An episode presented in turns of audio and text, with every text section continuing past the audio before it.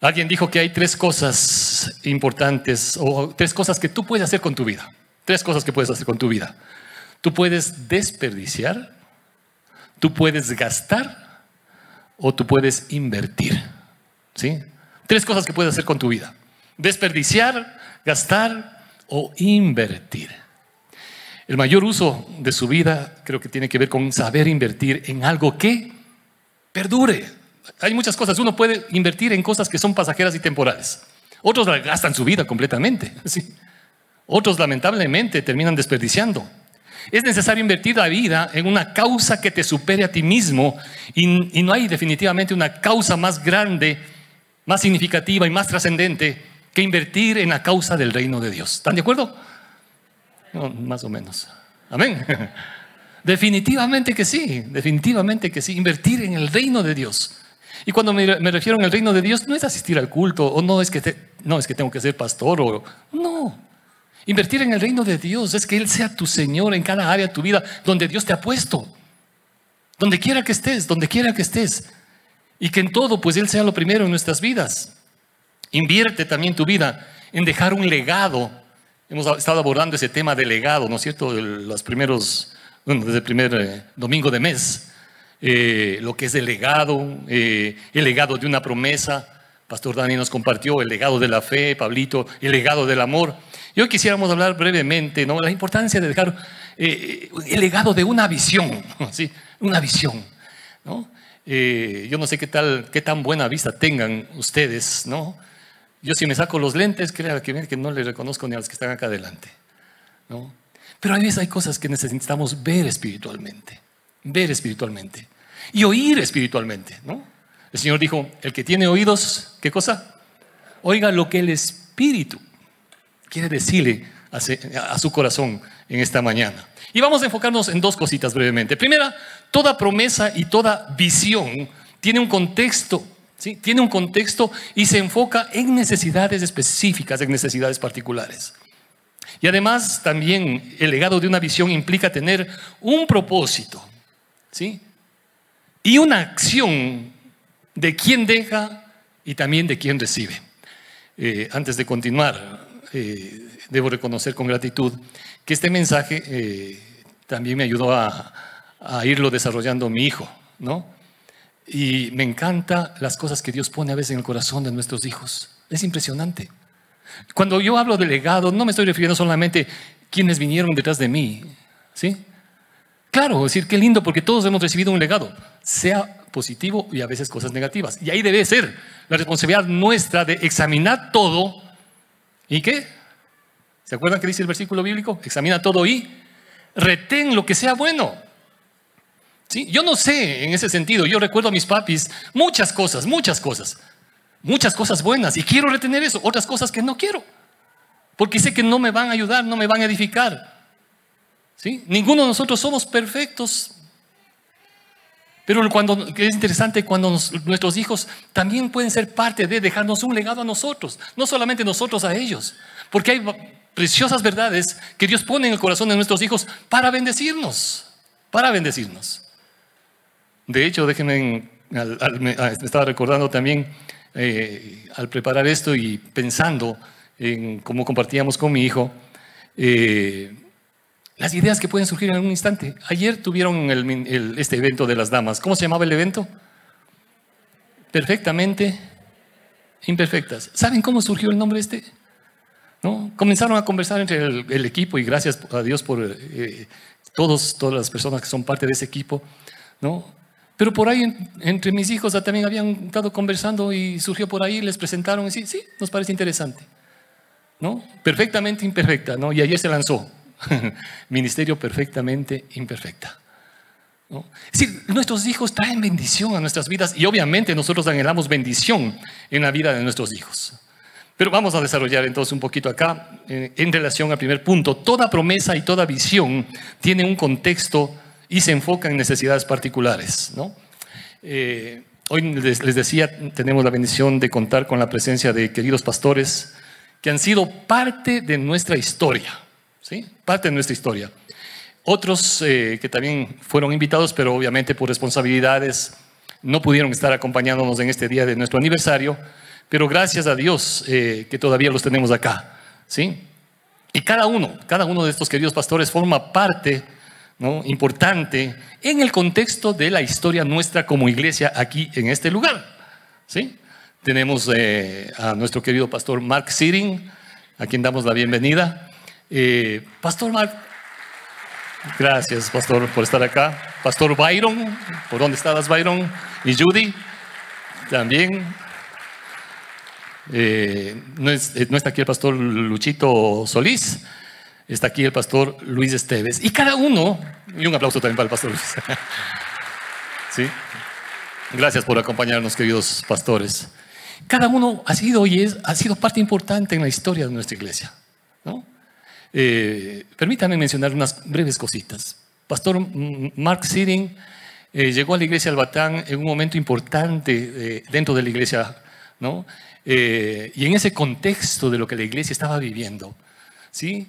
Se, mantuvo esa visión de proyectarse para seguir desarrollando el reino de Dios a través de iglesias hijas también. Llegó el momento, en ese tiempo, uno, uno quiero unir brevemente la historia también acá con pastor Luchito Esteves. Pastor Luchito Esteves eh, fue el primero que conoció al Señor Jesucristo. Después su familia se, se, vinculó también, ¿no? El Señor le llamó para servirle, primero dentro de la administración de la iglesia del Batán, pero luego ese, ese, ese, como dice el profeta Jeremías, ¿sí? ese fuego que ardía en el corazón, le llevó también para que esté dentro del pastorado. Y, le conocimos en esa etapa donde estuvo primero de administrador y luego también integrándose como parte del equipo pastoral. Y llegó el momento que necesitaba nacer la segunda iglesia hija. Ya había nacido la iglesia república, ¿sí? Y era el tiempo de que nazca la iglesia Cumbayá, ¿sí? Y Pastor Mark eh, se acuerda clarito, ¿no? Eh, y alguna vez creo que mencionaste acá, no me acuerdo. Eh, y no sabíamos quién iba, parecíamos de alguna provincia de, por aquí, de nuestro país, ¿no? Con el pastor Luis Esteves. Pastor Mark nos decía, ¿y quién de ustedes se va para Cumbayá? ¿Y quién se queda en Batán? Y, nos preguntaban, ¿no? Pastor Luchito, ¿usted? No, después de usted. no, después de usted, ¿no? Y estábamos así sin saber, en incertidumbre. Un día, creo que el Señor, guiado por el Señor, el pastor Mark, eh, mm, toma un papel, ¿no? entrega a cada uno, dice, cada uno va a escribir ¿sí? lo que sienten de cada una de las iglesias. ¿Qué sientes de la iglesia Batán, que obviamente ya tenía algún tiempo también ahí? ¿Y qué sienten de la iglesia Cumbayá, que estaría por nacer? Y cada uno contestamos, yo no recuerdo, ¿sí? No recuerdo lo que contestó el pastor Luchito, ni, ni siquiera recuerdo lo que yo contesté. Pero lo interesante es que cuando el pastor Marco tomó el papel, las respuestas, pastor Luis había contestado, yo pienso esto de la iglesia del Batán y luego yo pienso esto de la iglesia Cumbayá. Y yo contesté, no, también yo pienso esto de la iglesia Cumbayá y pienso esto de la iglesia del Batán. Me preguntan ahorita, no sé, no recuerdo qué fue lo que respondí ni lo que él respondió. Simplemente fue el orden. Simplemente fue el orden. Pastor Luis puso primero Batán y, luego Cumbayá. Yo había escrito simplemente primero Cumbayá y luego Batán. ¿Sí? Y creo que el Señor permitió que de esa manera se encaminen las cosas, ¿no? Pastor Luis, pastor principal de la iglesia de Batán, y agradecemos a Dios por su vida, porque también está, eh, y vamos a mencionar algunas cositas acá, que creo que es importante en las distintas etapas que Dios permite en nuestra vida. Y agradecemos a Dios por sus vidas y rogamos que podamos seguir dejando ¿no? huellas eh, en muchas otras vidas, y ustedes lo han hecho, queridos pastores. Eh, en nuestro caso, en nuestro caso, algún momento también ya no estaremos al frente de esta querida iglesia, o simplemente ya no estaremos, ya no estaremos.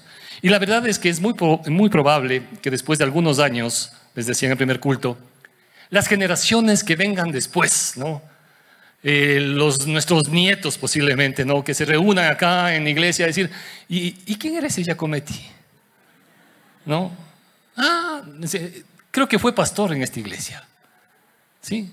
O con cualquiera de nosotros. Van a venir generaciones que posiblemente no se van a acordar, ¿no?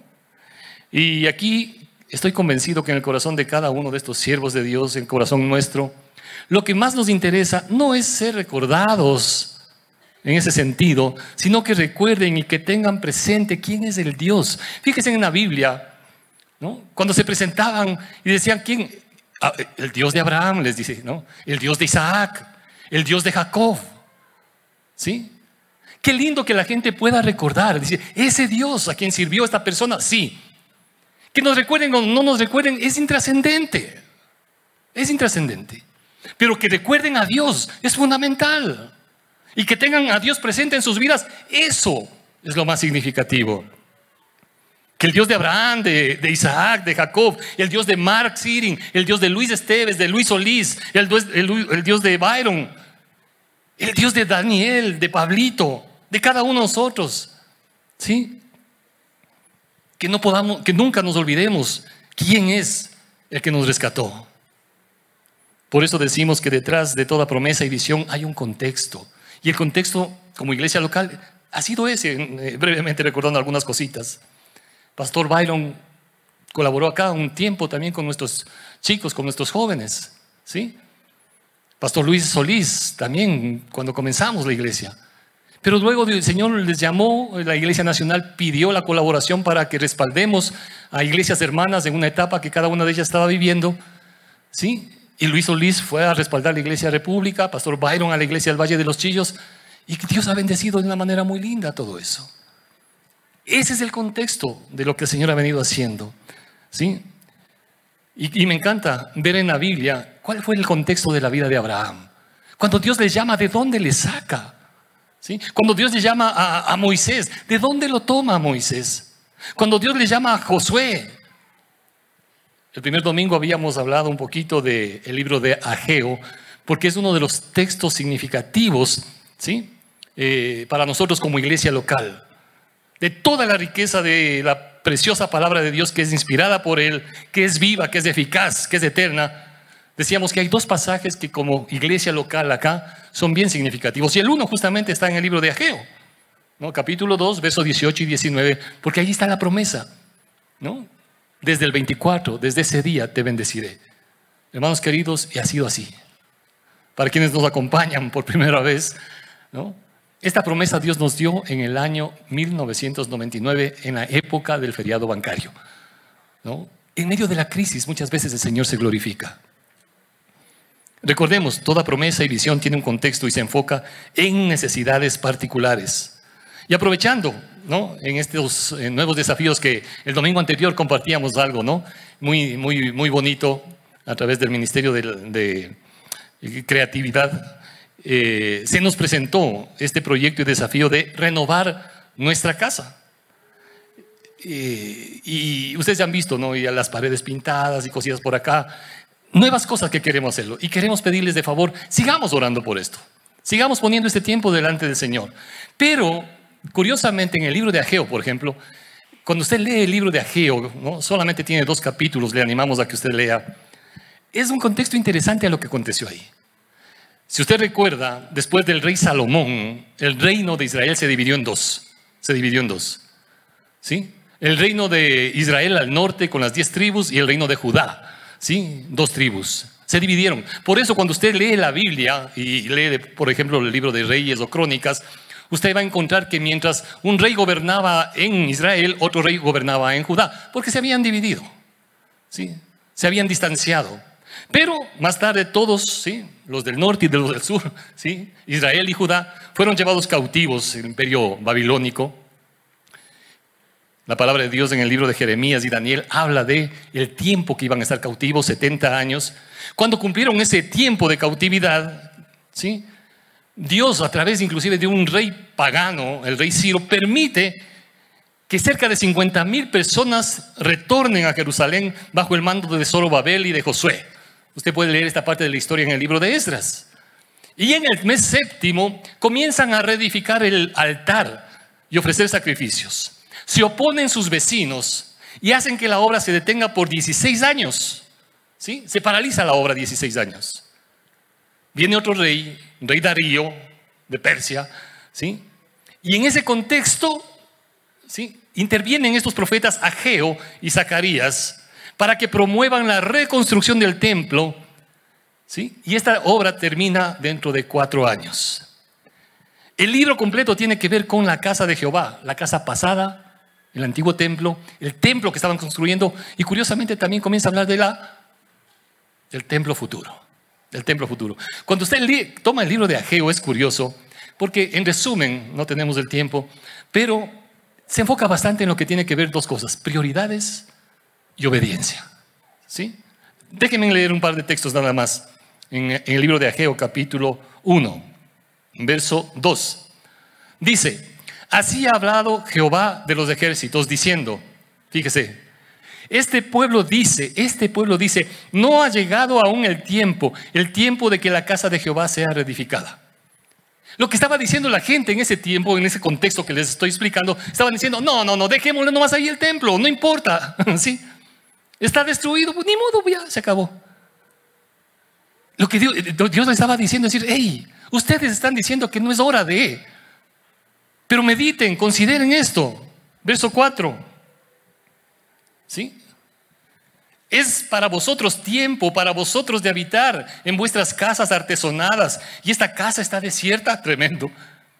Pues así ha dicho Jehová de los ejércitos, meditad bien sobre vuestros caminos. Es un llamado a la atención. Está diciendo, ah, qué lindo.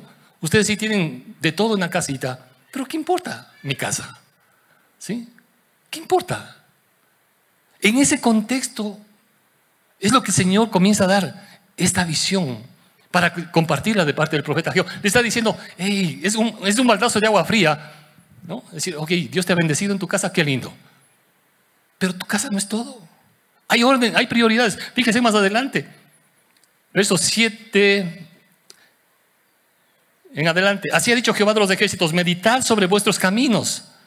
Subid al monte y traed madera y reedificad la casa y pondré en ella mi voluntad y seré glorificado. Verso 9.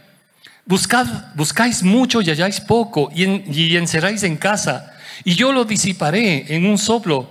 ¿Por qué? Dice Jehová de los ejércitos, porque cuando mi casa está desierta, ¿por cuánto dice, perdón? Por cuanto mi casa está desierta, y cada uno de vosotros corre a su propia casa. Por eso se detuvo de los cielos sobre vosotros la lluvia, la tierra detuvo sus frutos. Es interesante como dice aquí la palabra de Dios, como inclusive por ese alterar las prioridades. ¿no? Los recursos era como que caían en bolsillo roto, dice. Caían en bolsillo roto. No me alcanza para nada, no me alcanza para nada. Cuando se alteran las prioridades de lo que Dios quiere en nuestras vidas, ¿no? hay consecuencias. Y por eso el Señor nos invita en ese lado para que vosotros podamos participar en obediencia al Señor. Hay consecuencias por obedecer y hay consecuencias por desobedecer. Pero cuando el pueblo de Dios sigue ¿no? E, es interesante cómo el pueblo más adelante usted va a encontrar, no tenemos el tiempo como digo, pero comienzan a poner su corazón en el entusiasmo y terminan de edificar, terminaron de edificar. Y ahí está. Toda visión se da en un contexto. ¿Cuáles son las necesidades que tienes en casa? ¿Cuáles son las necesidades que está viviendo nuestro país, nuestra ciudad? Y Dios quiere utilizar cada vida también. Y que Dios nos permita tener esa visión de seguir llegando con ese evangelio que transforma vidas. Un segundo punto, el legado de una visión implica tener un propósito y una acción, tanto de quien deja como de quien recibe. Creo que hay muchos grandes sueños y proyectos que han muerto en el camino. Muchos grandes sueños. ¿Por qué? Justamente por esto. Porque implica acción. Implica también de quien lo deja y quien recibe. Proverbios capítulo 29, 18 dice, sin profecía el pueblo se desenfrena, mas el que guarda la ley es bienaventurado. Otra versión dice, donde no hay visión, donde no hay visión, el pueblo se pierde. ¿Sí? Se pierde. ¿Qué es lo que estás pensando enfocando tu vida? ¿Hacia dónde va? ¿No? Me encanta ver en, eh, el ejemplo del Señor Jesucristo, Él decía, y, y varias ocasiones, dice, yo sé para qué he venido. Yo sé para qué he venido. Él tenía claro cuál es el propósito de vida. Sabía para qué había venido. ¿He venido para qué? A rescatar y a salvar lo que se había perdido. Para esto he venido. Tal es así que inclusive iba a decir, mi hora ha llegado. ¿Sí? Sabía perfectamente. La pregunta, ¿no? ¿Sé yo para qué estoy aquí en este planeta? ¿Para qué estoy? ¿Para acumular cosas y dejar ese legado? Que Dios te bendiga, te prospere, te multiplique todo lo que sea. está bien. Gracias a Dios, porque el Señor quiere bendecirte integralmente. Pero no hagas de eso el centro de tu vida, por favor. No puede ser que eso funcione así. El Señor Jesucristo, siendo amo, dueño, Señor, como dice el libro de Filipenses, ¿no es cierto? Capítulo 2, 3, ¿no? No se aferró a su condición de ser Dios, sino que se despojó de sí mismo, haciéndose obediente hasta la muerte y muerte de cruz. Si alguien tenía el derecho, permítame decirlo así, si alguien tenía el derecho de nacer en otra cuna y ser tratado de manera diferente, ¿acaso no era él? ¿Y dónde nació? ¿Y cómo fue tratado? No se aferró a esa condición porque tenía una visión mucho más grande. En el libro de Hebreos capítulo 12 dice el verso 1 y 2, por tanto, nosotros también teniendo en derredor nuestro tan grande nube de testigos, está hablando en relación al capítulo 11, despojémonos de todo peso y del pecado que nos asedia, despojémonos. Hay cosas que tienes que despojarte, si no, no vas a avanzar. ¿sí? Y corramos con paciencia la carrera que tenemos por delante. Puestos los ojos en Jesús, ¿sí? ¿Hacia dónde queremos ir? Primero hacia donde Él. Puestos los ojos en Jesús, el autor y consumador de la fe y esta frase me llamó la atención bastantísimo, ¿no? Si tú te pones a meditar, dice, el cual por el gozo puesto delante de él sufrió la cruz, menospreciando el oprobio, se sentó a la diestra del trono de Dios. Por el gozo puesto delante de él. Mira, si te invitan para darte una premiación, vas a tener alegría, contentamiento, gozo.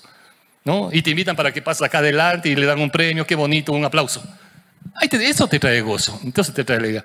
Te hacen un reconocimiento, alguna cosa, alguna eh, cosa interesante pasa en tu vida, entonces qué bueno, un aplauso que te puede traer alegría. Pero ¿cuál? ¿Qué era lo que estaba viviendo el Señor Jesucristo? ¿Por qué va a decir el gozo puesto delante de él si él está en Getsemaní orando a su padre diciéndole, si es posible, pasa de mí esta copa? ¿Sí? ¿Por qué va a decir el gozo puesto delante de él? Pero no se haga mi voluntad, sino la tuya, va a decir el Señor Jesús.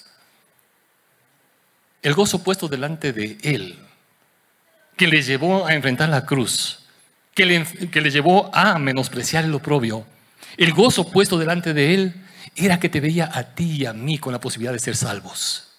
Amén. Si hay algo que le sostuvo a Jesús para enfrentar la cruz, era que te podía ver a ti, que me podía ver a mí. ¿Sí? Obviamente, sin Cristo estamos perdidos. Necesitamos de Cristo. No necesitas, con mayor cariño y respeto, no necesitas una religión más. No necesitas una religión más. Y aquí no estamos pretendiendo que te cambies de religión. Pero si no tienes a Cristo en tu corazón, chusa, estamos perdidos. Cuando nosotros podemos asimilar que el gozo puesto delante de Él era yo, era yo. Y que me, veía a mí cargando todos mis pecados, yo. Y que lo que me esperaba es la condenación eterna. Pero el gozo puesto delante de Él es saber que Él puede llevar esa carga de mi pecado para que yo sea libre. Eso le mantuvo a Jesús para enfrentar listo la cruz. Aquí estoy. Y yo pago la deuda de este individuo porque le amo. ¿Acaso no es motivo de gratitud eso? Totalmente, hermanos. Eso le mantuvo a Jesús. Esa visión del gozo puesto delante. No necesariamente esa visión va a ser cosas bonitas. En el caso de Jesús no fue nada bonito. Pero había algo mucho más allá. La redención suya y la redención mía. Así fue, así fue. Por eso dice más adelante, consideren entonces aquel que sufrió tal situaciones entre pecadores, ¿no? El amo, el dueño, el Señor del universo cayó en manos de pecadores y con todo lo que experimentó, con un propósito, para que vuestro ánimo, dice, no se canse hasta desmayar. ¿Cuántos nos hemos sentido a veces ya cansados, ya estamos desanimados, desalentados? Dice, consideren esto, consideren esto. ¿Sí? En el corazón de Dios siempre estás tú, siempre estás tú, para que ese ánimo que a veces se siente bajoneado no se canse hasta desmayar. Y eso te ayuda para seguir resistiendo Dice acá, aún no habéis resistido inclusive hasta la sangre combatiendo contra el pecado. Tenaz. Otro ejemplo muy interesante es el ejemplo de la vida de Pablo. Según a Timoteo 2.2 va a decir el apóstol Pablo a Timoteo, lo que has oído de mí ante muchos testigos, esto encarga a hombres fieles que sean idóneos para enseñar también a otros. ¿Notan ustedes la carga del apóstol Pablo? Lo que has oído de mí, esto, le dice a Timoteo, esto también debe continuar, debe proseguir, no se debe quedar aquí. El Señor Jesucristo escogió hombres imperfectos, los doce no eran cristianidad, los santos. Hombres imperfectos, pero que fueron transformados por el poder de Él, de la palabra, del Espíritu Santo. Y un último ejemplo, hermanos queridos y amigos, que tiene que ver mucho con lo que les decía, tenemos una promesa en el libro de Ageo, pero también tenemos un modelo del cual también de ahí se desprende la, la visión de la iglesia, por decirlo así, y el lema de la iglesia, ¿no? En el libro de Josué, capítulo 23. Permítame el primero leer el capítulo 23 de Josué, Dice el verso 1, aconteció muchos días después que Jehová diera reposo a Israel de todos sus enemigos alrededor, que Josué siendo ya viejo y avanzado en años, ¿no? Y luego sigue el texto bíblico, reúne a todo el pueblo, reúne a todo el pueblo. Dice el verso 14, ahora pues temed a Jehová y servidle con integridad y en verdad. Quitad entre vosotros los dioses a los cuales sirvieron vuestros padres al otro lado del río en Egipto y servid a Jehová. Y si mal os parece servir a Jehová, ¿Sí? Escogeos, dice, perdón, el capítulo 24, verso 15 estoy. Josué 24, 15. Y si mal os parece servir a Jehová, escogeos hoy a quien sirváis. Si a los dioses a quienes sirvieron vuestros padres cuando estuvieron al otro lado del río, o a los dioses de los amorreos en cuya tierra habitáis. Pero yo y mi casa serviremos a Jehová. ¿Sí? ¿Se da cuenta cuál es el contexto de Josué? Un hombre anciano, viejo. Y cuando uno comienza a ver la vida de Josué es interesantísimo. Comienza sirviéndole a Moisés. Comienza a enfrentar batallas y se da cuenta que las batallas no se libran simplemente con espada y con ejército. Una de las primeras batallas que tiene que enfrentar Josué es cuando ve a, que, a Moisés que levantaba sus manos ahí en una montaña y cada vez que Moisés levantaba las manos, la victoria era del pueblo de Israel. Hay muchas batallas que estás librando que no tienen que ver con espada y ejércitos, con fortaleza humana. Muchas batallas en tu vida tienen que ver de carácter espiritual. Esa es parte de un legado que uno tiene que considerarlo seriamente. Y es interesante aquí en este pasaje bíblico cuando todo el pueblo le responde y le dice, no, nunca tal acontezca que si dejemos al Señor y sirvamos a otros dioses. Un hombre anciano, queridos hermanos y amigos, ¿cuántos años tendría en ese momento? No sé. ¿Cuántos años tenía Abraham? ¿Cuántos años tenía? No, importa. Moisés a los 80 años y más.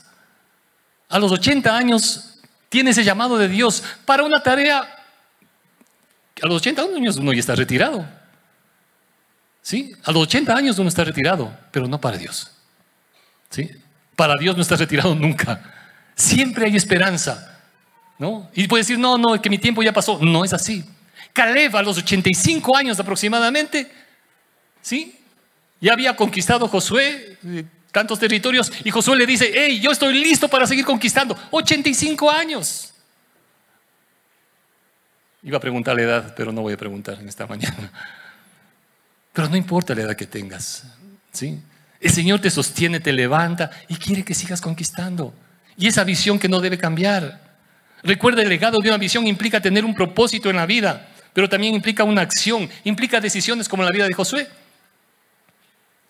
Hoy decido que yo y mi casa serviremos al Señor. No se trata de que sirvas a una religión, eso no nos interesa para nada.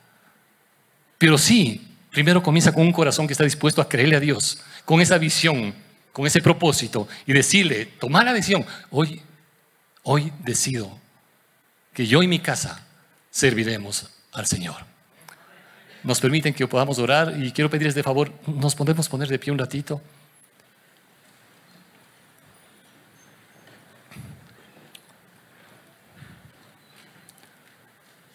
quiero invitarte a que hagas algo. Quizás estás acá con tu familia. Quizás estás con tu familia. Me encantó cuando en este tiempo de adoración de alabanza decíamos, ¿sí? Dios te bendiga, te guarde, te guíe. Qué hermoso. Bendiciendo familias, bendiciendo familias. ¿Sí? Pero también creo que es importante que estemos juntos para bendecir ¿sí? Ahí, la vida de tu esposa, de tu esposo, de tus hijos. Tal vez estás, en lugar de, querer abrazarle, estás con ganas de ahorcarle. sí, tal vez estás con ganas de eso. Pero, ¿qué tal si tan solo comienza? Fíjese, fíjese lo que el Señor dijo, ¿no? Cuando habla de los enemigos, dice, ora por ellos. Tu esposo, tu esposa no es tu enemigo. Tus hijos no son tus enemigos. A veces con los hijos sí, cuando eran chiquitos decíamos, teníamos ganas de comer, les decimos, ¿no? Cuando eran chiquitos. Ya cuando crecen, son adolescentes, decimos, ¿por qué no les comí? Es verdad. Pero Dios tiene algo muy lindo para ellos. Y es importante, importante, importante tu bendición sobre la vida de tus hijos. Si estás aquí y eres el cabeza de hogar, piensa en Josué. Piensa en Josué y toma la determinación. Yo y mi casa.